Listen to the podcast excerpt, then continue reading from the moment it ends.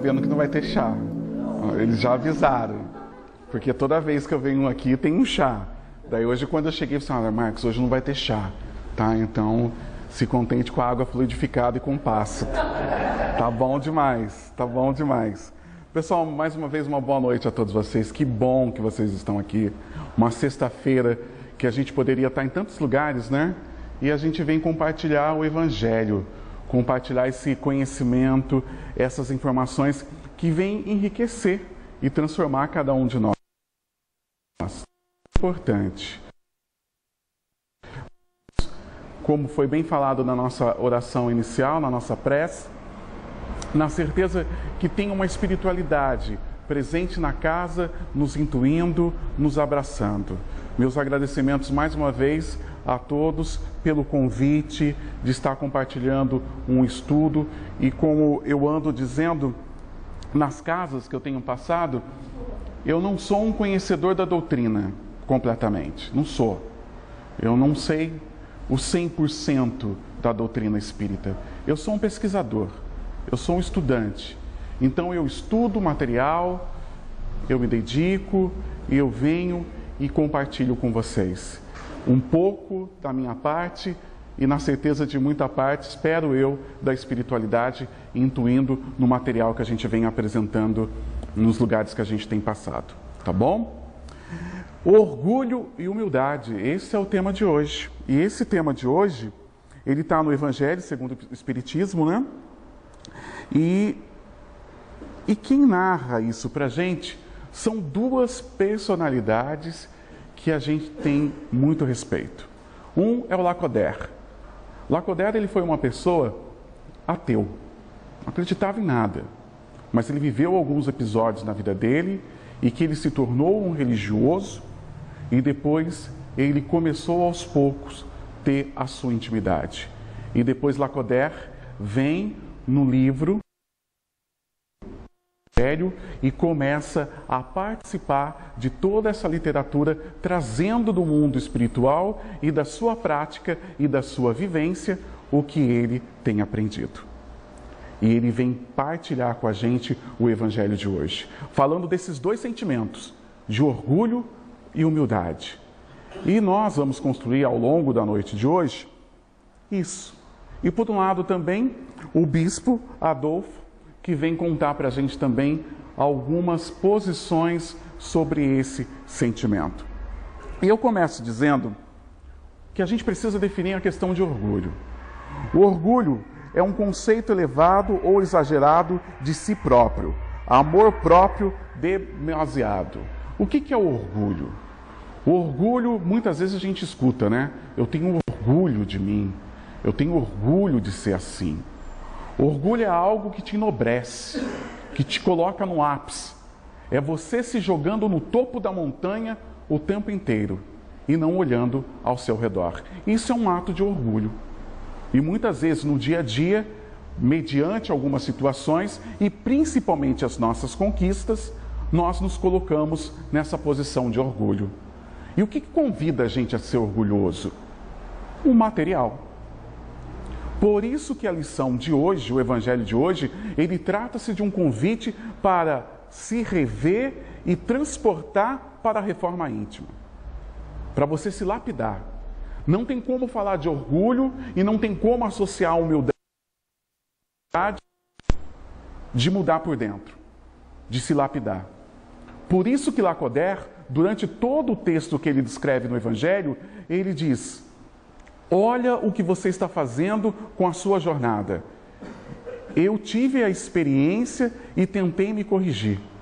É isso que ele está dizendo. Então, quando nós falamos de orgulho, para ficar bem definido, nós estamos falando da nossa autoelevação.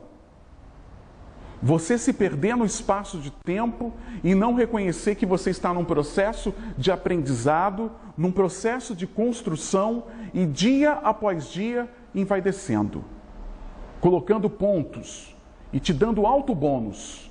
Hoje eu sou o melhor. Hoje eu posso. O orgulho ele está associado, conforme a nossa definição no, no dicionário, na literatura, com um ato de poder. Quanto mais poder você tem, mais orgulho ele vai sendo implantado dentro das suas raízes. Eis o perigo. E a gente já emenda numa frase: quer conhecer uma pessoa? Dê poder. Por quê? Porque nesse momento que a pessoa começa a vivenciar o poder, ela começa a se perder nas suas ações e percebe e começa a acreditar que ela não tem limite. O orgulho te convida a ser um homem sem limite. É o primeiro princípio que ele te dá, a primeira ferramenta, a primeira picareta, a primeira enxada para você começar a trabalhar que ele vai te dar vai ser essa. Você não tem limite. Você está empoderado. Eu te dou todo o poder. Vai e segue. E o evangelho de hoje, ele vem tratar sobre isso, sobre o orgulho, sobre esse orgulho que corrói.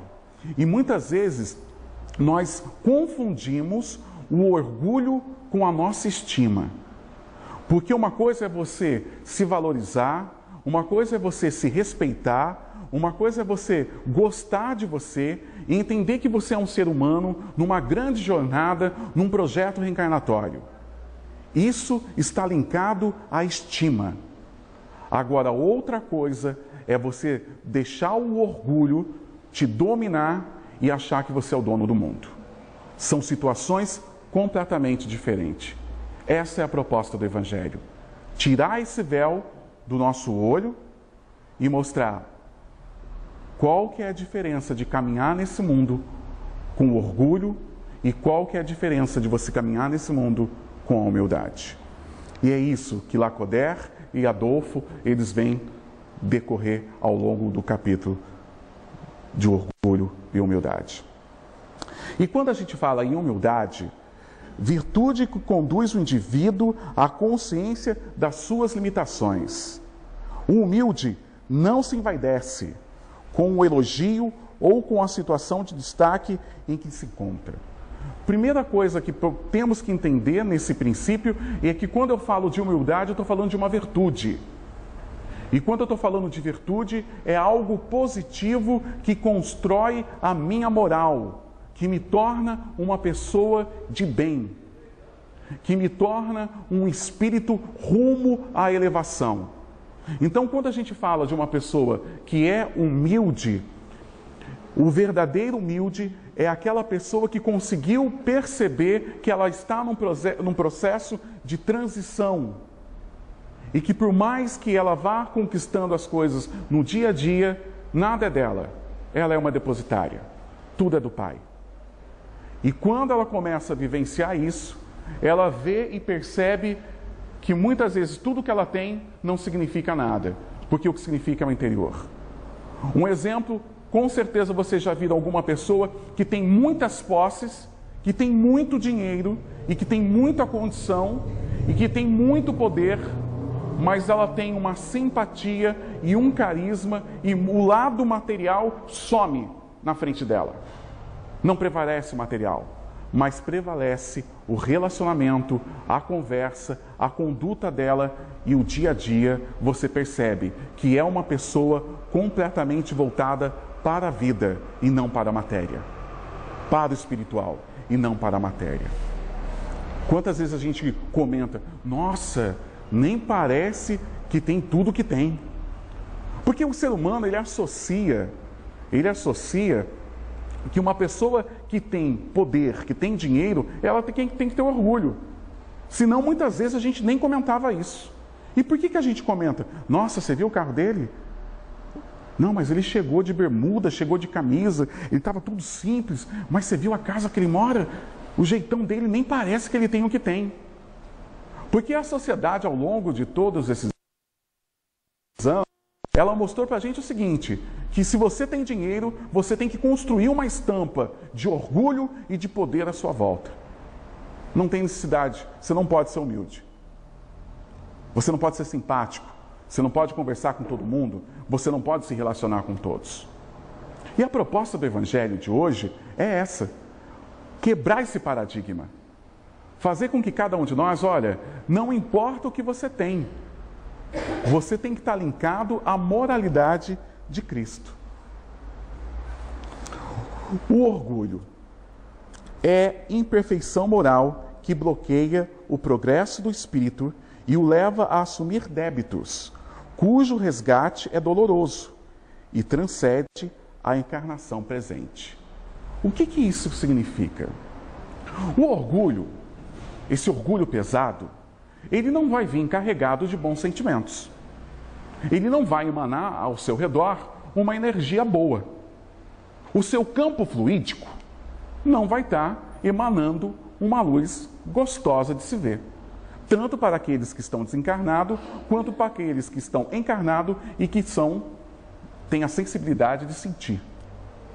Uma pessoa muito orgulhosa e muito difícil, quando ela chega numa festa, a primeira coisa que faz quando o grupo está conversando, olha assim, vixe, acabou a festa. Chegou mala. Tamanha energia pesada que faz mal. Porque está embutido dentro de suas raízes uma série de comportamento que destrói, que não constrói. Então, a uma pessoa com essa característica de orgulho, no dia a dia, ela ofende, ela magoa, ela rebaixa o seu amigo. Quando ela, principalmente quando ela está num ambiente de trabalho, ela se perde nessa vaidade, se torna uma pessoa muito vaidosa. E daí ela começa o quê? A alfinetar um, a alfinetar outro, começa a magoar alguém dentro de casa. Daí o irmão está desempregado, ele está empregado Daí ele já acha que pelo fato dele ter dinheiro na conta corrente todo mês ele já está numa posição diferente e já começa a magoar um. Ele cria um exército de débitos com essas atitudes. Ele vai criando uma falange de grupos que vai perseguir ele, perseguir no bom sentido, que na próxima reencarnação ele vai ter que ajustar uma linha de frente que ele magoou, que ele ofendeu e que ele rebaixou. É a lei da causa e efeito. Quando nós falamos de orgulho e a prepotência que faz uma venda casada com orgulho, nós estamos falando de um convite a débitos. É isso que Kardec está dizendo. E como que eu me liberto disso? Pelo autoconhecimento. E isso que nós vamos estar falando daqui a pouco. Para a gente entender um pouco mais, o termo humildade, ele vem de humus, palavra de origem latina que quer dizer terra fértil, rica em nutrientes e preparada para receber a semente.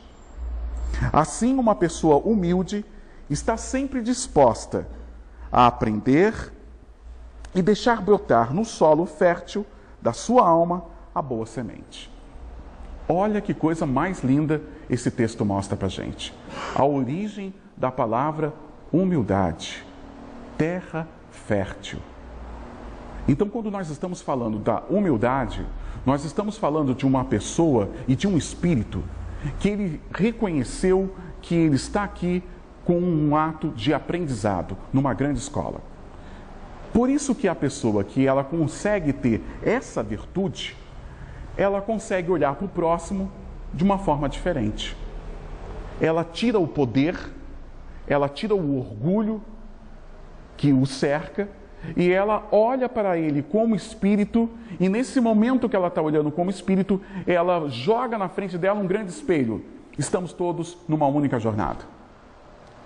E quando eu largar essa carcaça, não importa o que eu tenho ou deixei de ter, nós somos pós e o pó nós vamos tornar. Nós vamos voltar para o pó. Só que isso, gente, nós temos que entender também, como bons espíritas que somos, que nós carregamos dentro do nosso DNA espiritual uma consciência de outras vidas. Então, também algumas pessoas que vêm para cá e que têm essa dificuldade de entender esse conceito, nós que convivemos com essa pessoa, já falamos aqui uma vez em uma outra palestra sobre as teias de reencarnações, sobre como nós estamos interligados, cabe a cada um de nós fazer o nosso papel também com essa pessoa que vive essa situação, tentando abrir os olhos, tentando aconselhar e tentando ajudar. Porque é muito fácil também no dia a dia nós reconhecemos uma pessoa que é orgulhosa e ver ela se corroendo e virar as costas e sair andando. Nós também temos a nossa função, que é a função de aconselhar, de ajudar e de apoiar. Porque essa pessoa ela precisa viver um processo de transformação.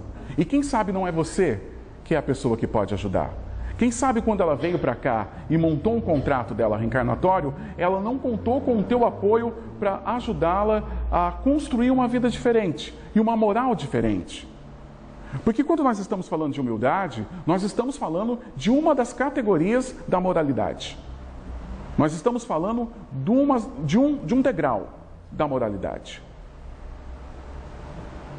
Porque o fato de você ter riqueza, ou o fato de você ter posse, isso não significa que você tem que ser orgulhoso. E o fato também de você ser pobre não significa que você tem que ter alta penalização. Então tem muitas pessoas que associam humilde a uma casa de sapé. E olha para uma pessoa lá na roça, nossa, você viu, ela vive humilde. Também tem o outro lado. Você viu a casinha humilde que ela tem, ela vive na pobreza, olha só a situação dela. Daí você vai conviver com a pessoa, a pessoa é o cão. Aonde que está a humildade? Então, uma coisa é a pessoa viver na simplicidade. Outra coisa é a pessoa ter dentro do espírito dela a humildade, que é uma das virtudes da moral. São coisas completamente opostas. Daí pinta uma foto de uma pessoa que vive uma certa dificuldade e coloca um sentimento dela de humilde. Pode ser que ela seja, e vamos torcer para que ela seja, mas isso não significa que ela é. Porque a humildade, ela está linkada a amor, a sentimento. Quantas pessoas que vivem numa certa dificuldade e quando você vai se relacionar, só falta te dar uma pedrada na sua cara. E quantas pessoas que têm posse, quando você vai se relacionar, ela te dá um abraço, te dá um carinho. Então nós precisamos entender que quando eu estou falando de humildade, eu não estou falando em condições financeiras, estou falando de sentimento. Eu estou falando no olhar para o próximo, na forma com que eu vejo o mundo e na forma como eu me vejo. São coisas completamente diferentes. E por isso que ele diz que é uma terra fértil. Porque esse ser humano, esse espírito, que tem essa categoria, que tem essa, essa plástica dentro dele, ele está disposto a aprender. É o cara que vai chegar aqui e se ele tiver alguma dificuldade de ligar algum equipamento, e se tiver alguém pronto a ajudar, ele vai aceitar ajuda. Vem, vem, me ajuda. Porque esse, a pessoa que tem a classificação de humilde, ela consegue nessa escala evolutiva ir pegando de cada espírito a sua maturidade espiritual e agregando num frasco dela. Porque ela sabe que é assim que ela vai. Ela sabe que ela vai conseguir subir o processo evolutivo dela, pegando as experiências do mundo que ela está vivendo e com as experiências que ela está vivendo. Essa é a diferença. Ela percebe que uma andorinha só não faz verão, que ela precisa agregar. Então ela trabalha o sentimento de agregar, e de buscar, e de buscar, e de buscar. Nisso ela, ela elimina da personalidade dela a seguinte frase: Eu sei tudo. E para ela também não existe. Eu sou assim, morri assim e vou viver assim. É desse jeito que eu vou tocar. Quem quiser gostar de mim, gosta do jeito que eu sou. Porque a pessoa humilde, ela não pensa assim. Ela pensa que ela está num processo de transformação e de aprendizado. Ela pode até não ter essa consciência, mas é esse sentimento que ela tem dentro dela, de um grande aprendizado. Então, quando alguém chega e dá uma sugestão, ela aceita. Quando alguém faz uma crítica, ela também aceita. E ela tem a percepção de ir separando uma coisa dia após dia. Agora nós vamos fazer uma reflexão sobre o que Kardec está falando no ensino para a gente. Ele diz assim, o, no Evangelho: o orgulho leva a vos crer mais do que sois, a não poder sofrer uma comparação que possa vos rebaixar, a vos considerar, ao contrário, tão acima dos vossos irmãos, seja como espírito, seja como posição social, seja mesmo como superioridade pessoal, que o menor paralelo vos irrita e vos fere. Kardec. junto com Lacoder. É um texto muito claro. Não dá para não tem dúvida. Não dá, não tem dúvida. O orgulho ele já começa a dizer qual que é a condição que o orgulho te coloca. O orgulho te coloca na seguinte condição: o orgulho leva a vos crer mais do que sois. Você vai simplesmente atrapalhar o seu processo encarnatório. Porque se você é um feijãozinho, você vai achar que você é uma melancia. Daí o bicho pega. Materialmente falando e espiritualmente falando. Porque daí você choca o processo evolutivo que você tem. Então o orgulho te coloca num lugar que não é teu, que não te pertence. Ele te coloca numa casa que não é sua. E orgulho faz você dormir muitas vezes num travesseiro pensando em alguém que você não é. E daí, no dia a dia, as coisas vão ficando complicadas. Poder sofrer uma comparação que possa vos rebaixar e vos considerar ao contrário, tão acima dos vossos irmãos. Então, todos aqueles que te cercam são menores do que você. Você vai começar nesse momento a pensar que todos aqueles estão prontos para te servir, para te agregar, para fazer um seu reinado. E quantas vezes no dia a dia, o que o Lacordaire vem falando para a gente, a gente quer construir o nosso castelo e colocar todo mundo para servir. Colocar um tapete vermelho, pedir para as pessoas, joga o tapete vermelho para mim. Nas atitudes inconscientes. Quantas vezes a gente não quer ser rei e rainha? E muitas vezes a gente esquece que servindo a gente aprende muita coisa. Na caridade a gente aprende muita coisa. E a humildade? O que o Kardec fala da humildade junto com Lacoder? Ele diz: a humildade é uma virtude bem esquecida entre vós. É algo que muitas vezes a gente esquece. Os grandes exemplos que vos foram dados são bem poucos seguidos. E, todavia, sem a humildade, Podeis ser caridosos com o vosso próximo? Oh, não, porque esse sentimento nivela os homens. Esse sentimento nivela os homens. Nivela os homens. Diz-lhes que são irmãos, que, que devem se entre ajudar e conduzir ao bem. A humildade, ela traz uma espiritualidade fora do comum. É isso que ele está dizendo. Porque é um sentimento tão puro, associado à nossa moral, que ela vai te colocar num grau e nivelando nós em toda a jornada e dentro do mesmo nível. Aonde a gente começa a olhar um para o outro e dizer: olha, estamos aqui para aprender, uns vão cair e cada um com a sua particularidade. E dá a mão e estamos junto. Eu te ajudo e você me ajuda. É uma característica da humildade. Porque nós vamos errar. Só erra quem faz. Não é verdade? Quem não faz, não vai errar. A partir do momento que estamos nesse mundo vivendo, convivendo com uma pessoa no dia a dia, se relacionando, nós vamos ter os nossos acertos e os nossos erros. Quando nós nos nivelamos em nível espiritual, entendendo que tudo que está aqui faz parte de um plano de construção interior de cada um, a humildade ela fica presente. Agora, quando a gente sai desse núcleo e começa a ver de forma individual, o problema é dele. Não estou nem aí com a vida dele. Deixa ele sofrer. Sentimentos que complica o nosso dia a dia. O orgulho divide os homens, a humildade une. Como é difícil a gente trabalhar em equipe com alguém orgulhoso? Já trabalharam em equipe com alguém orgulhoso no trabalho? Não é difícil? Uma pessoa que você tenta, tenta dar opinião, mas não aceita porque é o dono da verdade.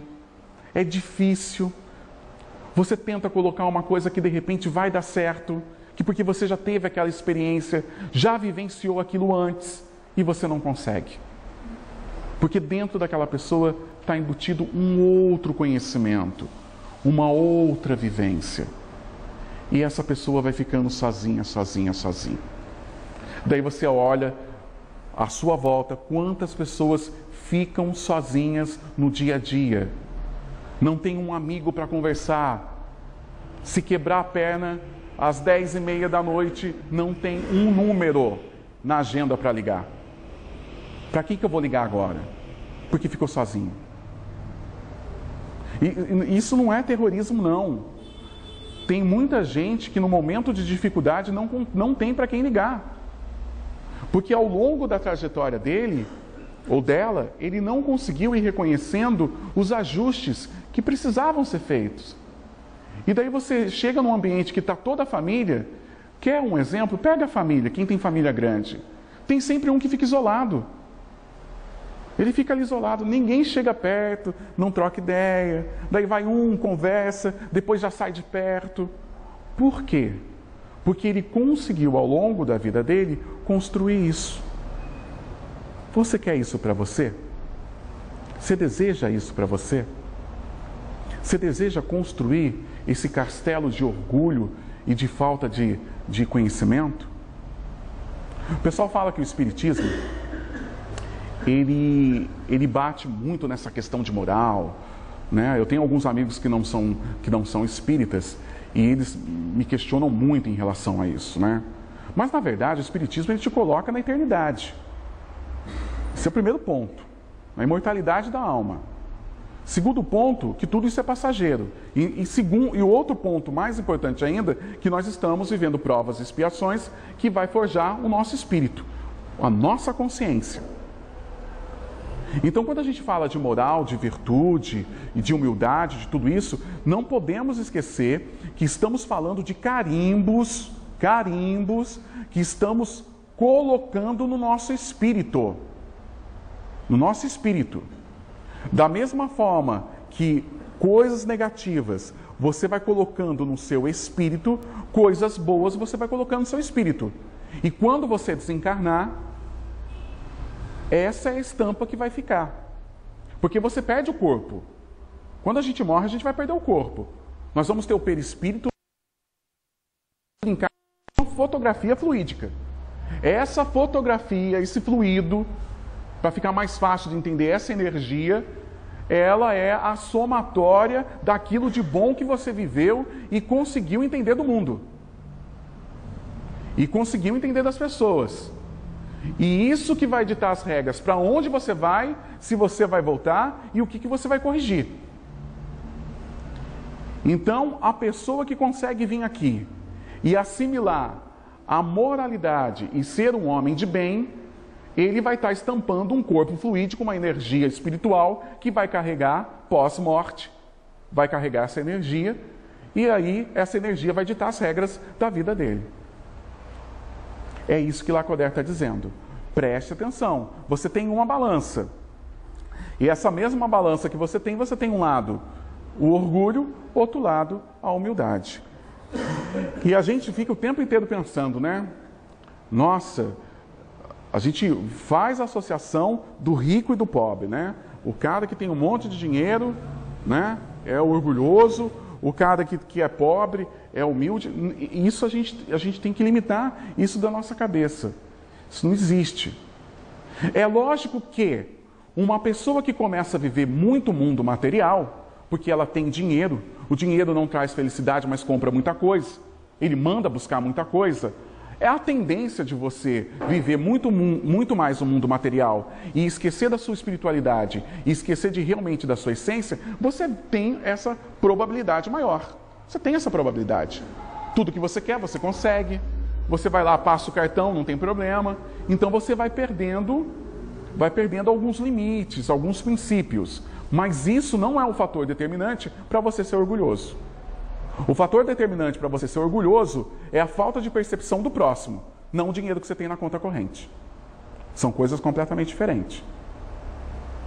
Agora, o dinheiro, as aquisições, ela pode te corromper, mas não é o fator determinante.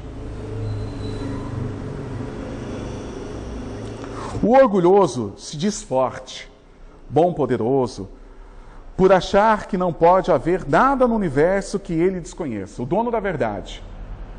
Ele conhece tudo, tudo.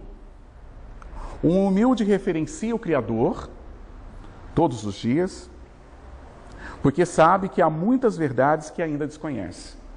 É aquilo que eu falei no começo e que Lacoder está dizendo para a gente, que é uma pessoa que está disposta a aprender cada vez mais entende o processo evolutivo. O orgulhoso ele é o conhecedor de tudo, é o profundo conhecedor do nada, né? É profundo conhecedor do nada. Tudo que você pergunta ele sabe, ele não consegue dizer que não, eu não sei. E para falar que não sabe, tem gente que tem dificuldade de dizer, olha, você pode me ensinar que isso eu não sei. Não entendi. Não entendi. Eu estou tentando me inteirar desse mundo virtual, né? Porque ah, colocando as palestras no, no, YouTube, e daí você tem que aprender a mexer com o programa. Daí eu fico ligando para uma amiga, eu não tenho vergonha de perguntar, não sei fazer. Como é que eu faço para linkar um negócio? Como é que eu faço para colocar isso? E tem gente que tem dificuldade de chegar e, e, e perguntar, né? E de dizer, eu não sei. Eu não sei. Porque o estado, dessa, o estado desse espírito que nós estamos discutindo hoje é um estado que ele, ele entende que ele está num processo de aprendizado. Isso é verdade. E ele tem essa balança. E o que vale para ele pesar mais é mais a humildade do que o orgulho. Daí a gente tem uma questão muito importante, que é o seguinte: qual o meio prático mais eficaz que tem o homem de se melhorar nesta vida e de resistir à atração do mal. Veja bem, nós já entendemos a definição de orgulho e de humildade.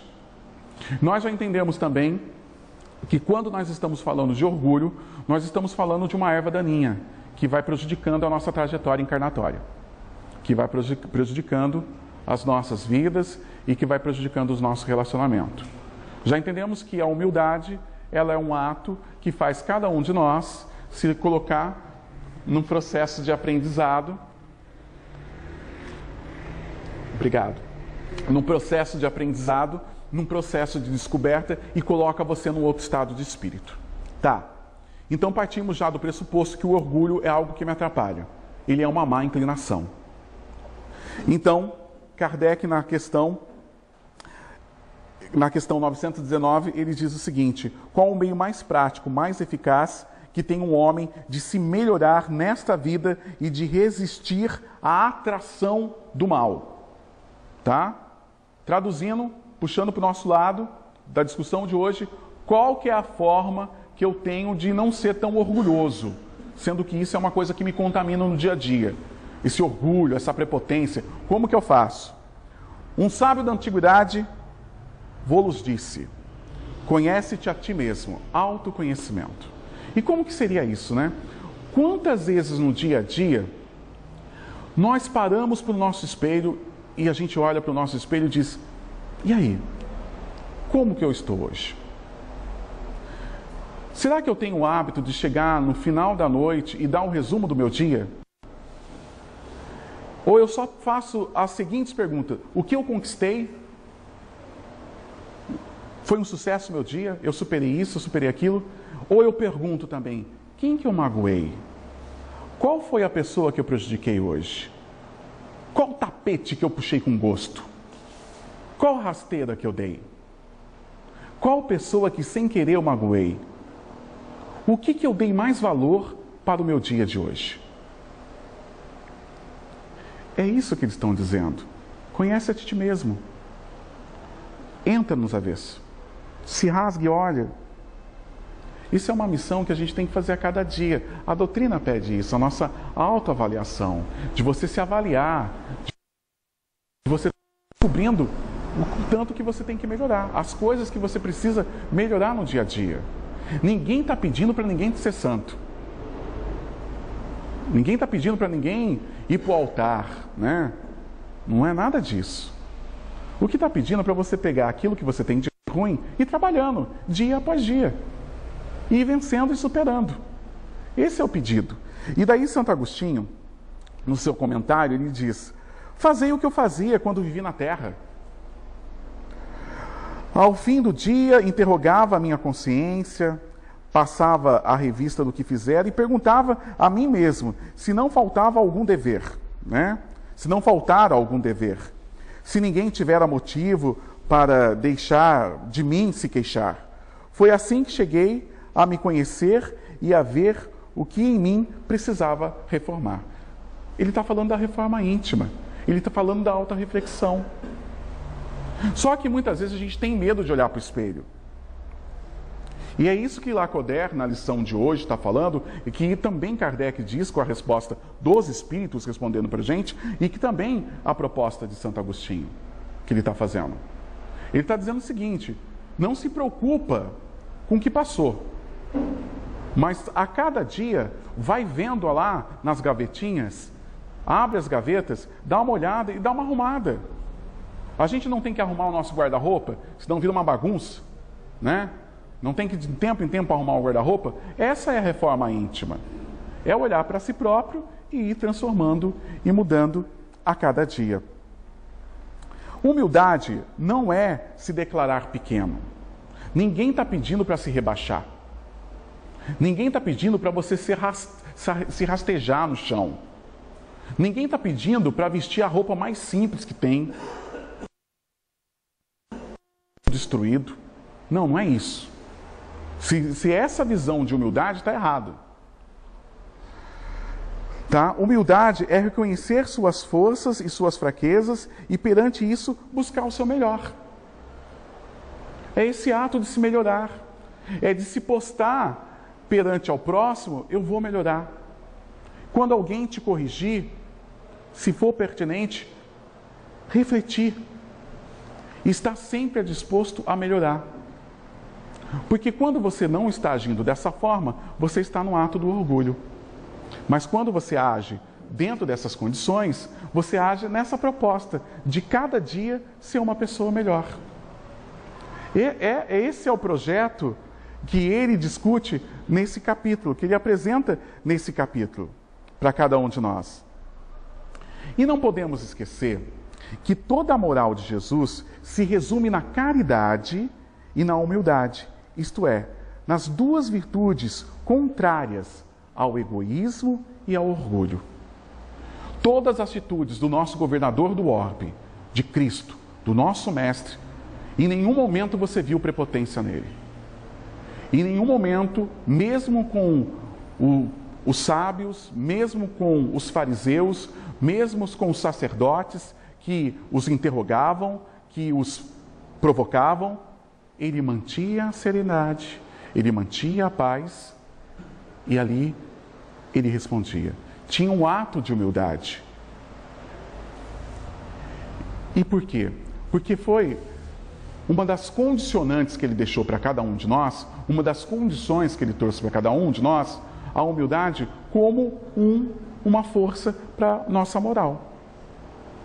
É como você pegasse um bolo, um bolo que você vai fazer e o trigo desse bolo fosse a humildade.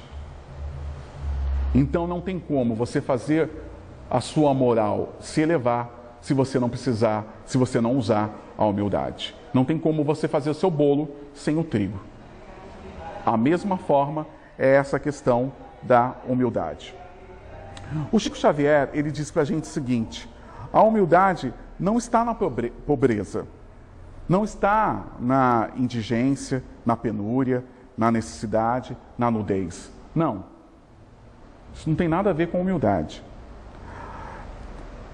E nem na fome. A humildade está na pessoa que, tendo o direito de reclamar, julgar, reprovar e tomar qualquer atitude compreensiva no brilho pessoal, apenas abençoa. Apenas abençoa. Quantas vezes você é provocado? Quantas vezes o sangue sobe e a mão fecha? Para aqueles que são mais nervosos, né? A mão fecha e dá vontade de dar uma direita na pessoa.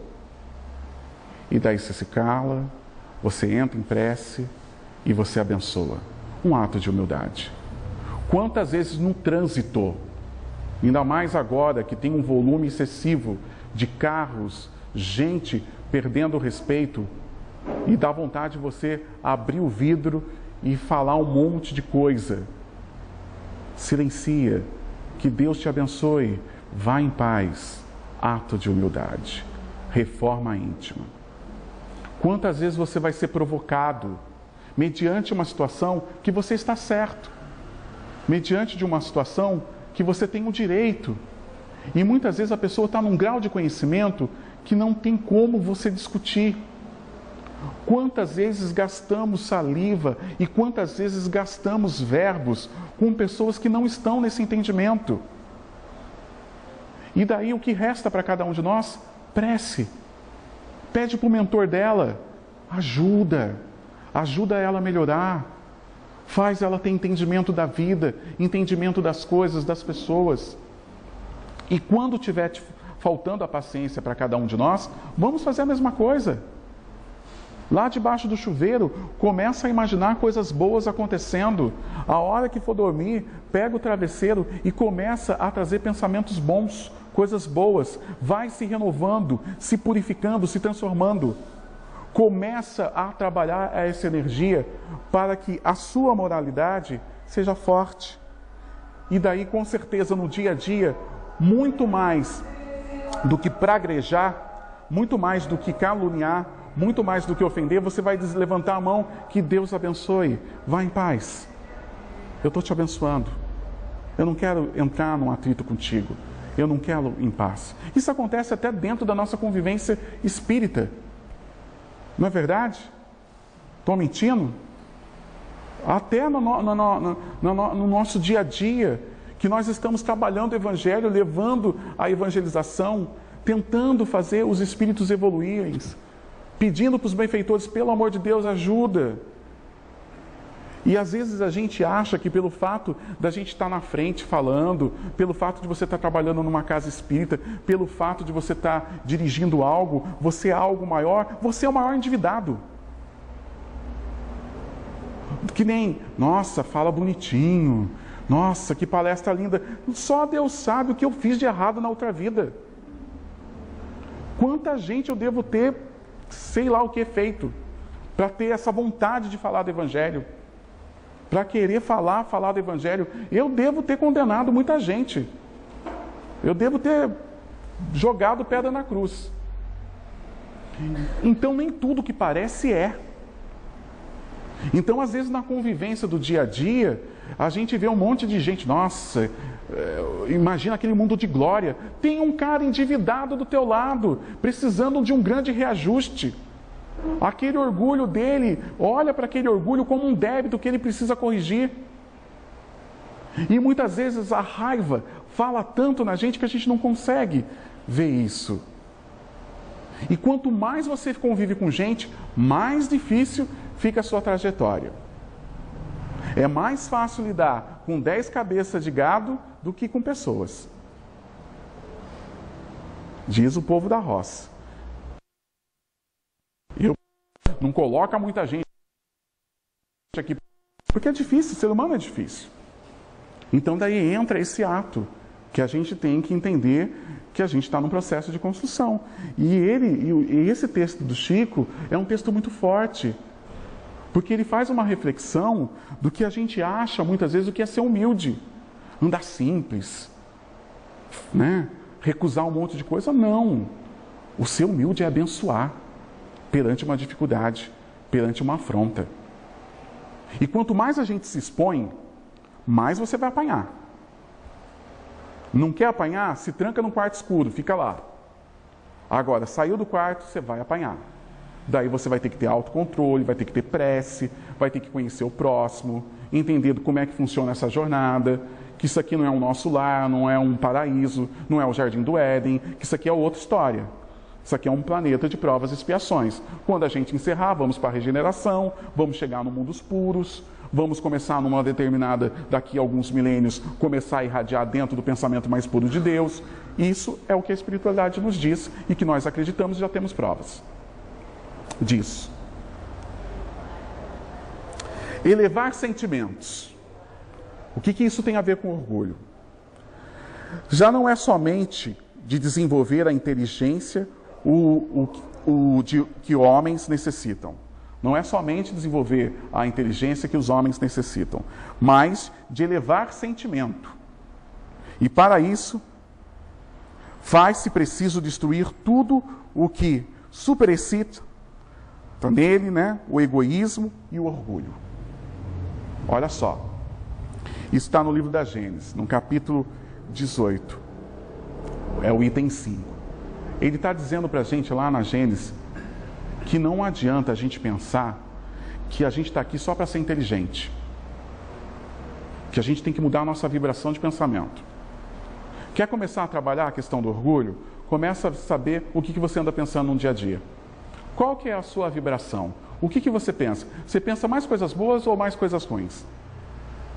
Porque quando você começa a pensar coisas ruins, você faz o que com o seu sentimento? Você vai ter um sentimento ruim. Se você pensa coisas boas, seu sentimento vai ser bom. Se o seu sentimento vai ser bom, a sua moral vai ser boa. Não é verdade? Sentimento, não pensamento.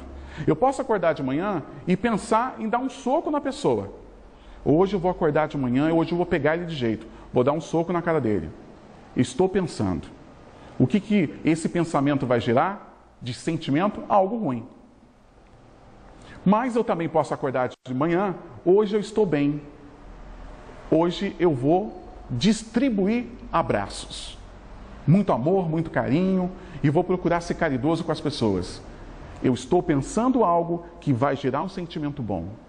Então, quando Kardec fala do sentimento, ele está falando da principal ferramenta que começa a lapidar o seu estado de espírito, a sua moral. Você pode pensar muitas coisas, mas se esses pensamentos for igual a coisa ruim, não adianta nada. Você tem que pensar e sentir. O que você pensa tem que estar, tá, estar tá no seu coração. E é essa a proposta, para a gente ir destruindo esses orgulhos que vêm machucando, e principalmente as pessoas e a nossa trajetória. O Evangelho segundo o Espiritismo, no capítulo 17, lá no Sede Perfeitos, ele diz: reconhece-se o verdadeiro espírita pela transformação moral e pelos esforços que emprega para domar as suas más inclinações. Sabemos que orgulho é uma má inclinação. Então, nós seremos bons espíritas não quando nós não estivermos nada de orgulho, mas o dia que a gente botar na nossa cabeça que é dia após dia lutando contra essa má inclinação. E daí na questão 909, ele faz uma pergunta muito clara para os espíritos. Poderia sempre o homem, pelos seus esforços, vencer as suas más inclinações? Vocês já acham que esforçando a gente vence? Vocês acham que a gente consegue vencer essas más inclinações, essas coisas que, que, que derrubam a gente no dia a dia? Olha o que os espíritos respondem. Sim, com esforço você consegue. E por, e por vezes, fazendo esforço bem pequeno. O que lhe falta é vontade. Prestem atenção na resposta dos espíritos. Eles estão falando que, olha, se esforça que você consegue. Mas eles não estão falando, depois da vírgula, olha, se esforça, mas se esforça muito. Muito, muito, muito, muito, muito, muito mesmo. Eles não estão falando isso. Eles estão falando o seguinte: sim, e por vezes fazendo esforços bem pequenos. Não precisa de muito, só coragem e vontade. Para se tornar um homem de bem, uma pessoa renovada, uma pessoa boa, ele não está pedindo para transformar o mundo.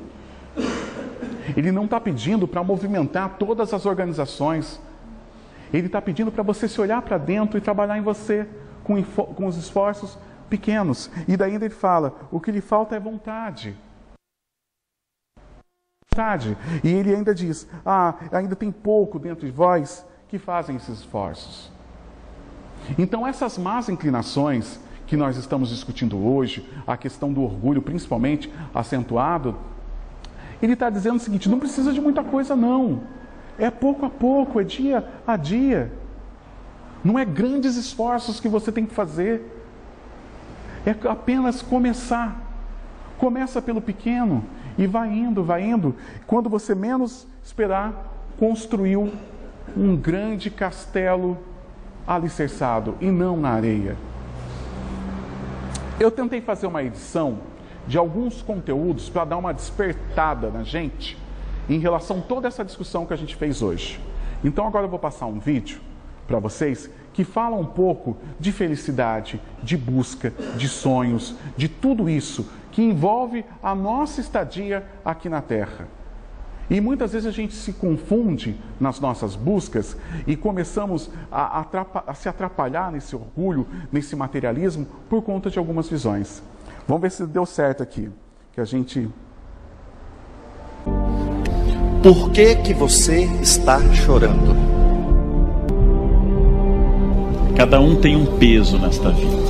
Que cada um de nós é absolutamente incapaz de ver-se ver-se como ser, e é sempre por comparação. Porque o que me torna alto ou baixo é a comparação com os outros. O que me torna rico ou pobre. O que me torna centro do mundo é o fato de que quem estuda mais do que eu é obcecado. E quem estuda menos é relaxado. Quem malha mais do que eu deve ter problemas. Quem malha menos é largado. Quem tem mais dinheiro do que eu é metido. Quem tem menos é pé rapado. Infelizmente para mim, eu sou o centro do planeta e a norma para tudo. Tudo que estiver acima é exagerado, tudo que estiver abaixo é uma falta. Cada um veio com algo e não pode invejar do outro. Por que, que tal pessoa está tão bem se é menos do que eu? Envelhecer é descobrir-se cada vez mais defeituoso, supondo que virtude é só falta de conhecimento. Todas as pessoas são diferentes das outras. Quem você pensa que é? Quando eu te faço essa pergunta, eu quero promover a reflexão a respeito dos pensamentos que você coleciona a respeito de si mesmo. Porque eu sei que aquilo que você pensa de si influencia diretamente as suas vontades os seus sonhos, as suas perspectivas, as suas expectativas, as suas ações e principalmente as suas reações. Eu sei te dizer, haja como Cristo, parece um desafio, mas reagir como Ele é um desafio muito maior. Quando você cresce, você tende a acreditar que o mundo é o que é. Que sua vida é apenas viver dentro desse mundo e tentar não esmurrar muito as paredes mas essa é uma vida muito limitada. A vida pode ser muito mais. E aí você descobre um simples fato.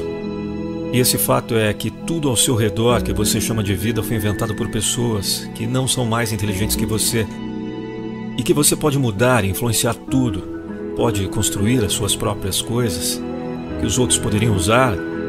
É só esquecer essa ideia equivocada de que a vida está aí e você só vai passar por ela ao invés de agarrá-la, modificá-la, incrementá-la, deixar sua marca nela. Muitas vezes eu me pego perguntando qual o motivo que nos faz lutar todos os dias, enfrentar filas, pegar ônibus lotados, trabalhar dias inteiros e aí nada acontece, chegar ao fim do dia sem nenhum reconhecimento. Com certeza, essa pessoa sabe o valor da felicidade, capacidade de construir e conquistar o mundo Vivemos nesse mundo para nos alegrarmos e é dessa forma que você deve procurar viver todos os dias, seja no trabalho, em casa, com a sua família e seus amigos. Nascemos aqui para sermos felizes. Devemos tirar o foco das desgraças, perdas, doenças e tristezas que insistem em nublar o nosso dia a dia. E o que realmente importa para sermos felizes? Às vezes, nem tudo que você planeja para a vida é realmente aquilo que vai lhe trazer satisfação. Muitas vezes você se esforça por algo que acredita ser necessário, mas que na verdade só lhe afasta do seu real caminho, do seu real desejo. O tempo não nos muda só fisicamente, ele muda os nossos planos, sejam eles de médio ou longo prazo. O tempo muda as nossas ideias, os nossos valores, as nossas prioridades, os nossos rumos. E é preciso pará-lo por alguns segundos, minutos ou horas para perceber o que é primordial. Antes de dar o próximo passo, de traçar um novo destino, pergunte o que te faz feliz. O que alimenta sua alma? O que ama fazer? O que espera conquistar? Olhe a sua rotina por um ângulo diferente. Repense as suas atitudes. Analise os seus erros e acertos. Reveja a forma como você encara a vida, como você convive com quem está ao seu redor. Ter mais nem sempre significa ter muito.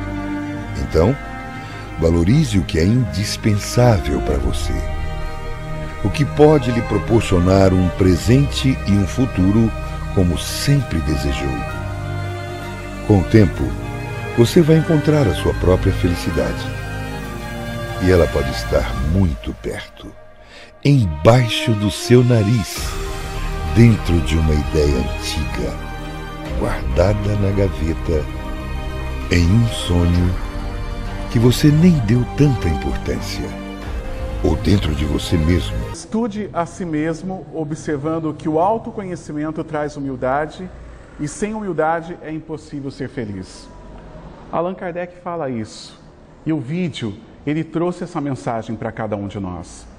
Essas, essas questões, essa autoanálise que a gente tem que fazer do nosso dia a dia. Às vezes tem tanta coisa boa acontecendo à nossa volta e às vezes a gente não percebe. Tem muita coisa boa, às vezes, pedindo uma transformação, pedindo uma resposta. E às vezes a gente deixa de viver, deixa de ser feliz, porque a gente fica buscando o grande, o superpoderoso. A gente fica buscando o final da novela, como eu disse. A gente fica buscando um final feliz. E às vezes a felicidade está à nossa volta, com tantas coisas acontecendo. Esse ato de humildade, essa importante é a gente perceber o que, que a gente tem de valor na vida. O que, que você tem na vida de valor? Quantas pessoas gostariam de estar no seu lugar? Quantas pessoas gostariam de estar aqui hoje, sentadas, nesta paz, sobre a brisa do ventilador, escutando alguma coisa, e não tem condição? Quantas pessoas gostariam de ir para casa hoje e de repente ter a cama que você tem? Abrir a geladeira, independente do que tem, mas ter o que você tem na sua geladeira. E tem gente que não tem. Então a gente tem que aproveitar e olhar para o nosso mundo e ver que o nosso mundo tem valor. E parar de querer o mundo do outro e o mundo da propaganda. Porque esse mundo da propaganda não é real, nem para eles que vivem aquilo. Porque muitas vezes a gente olha, como diz Kardec, olha, a moça bonita, bem vestida na rua, elegante, só Deus sabe o que passa dentro da mente dela. Só Deus sabe o que ela carrega. E na verdade, cada um sabe a dor e a alegria de ser o que é. E esse é o segredo. A gente encarar a nossa vida e se reconstituindo, se descobrindo e se moldando. Ninguém é perfeito, não aqui. Estamos caminhando, mas estamos muito longe. Mas o mais bonito é que a gente tem a eternidade para tudo isso. Então o tempo está ao nosso favor, sempre.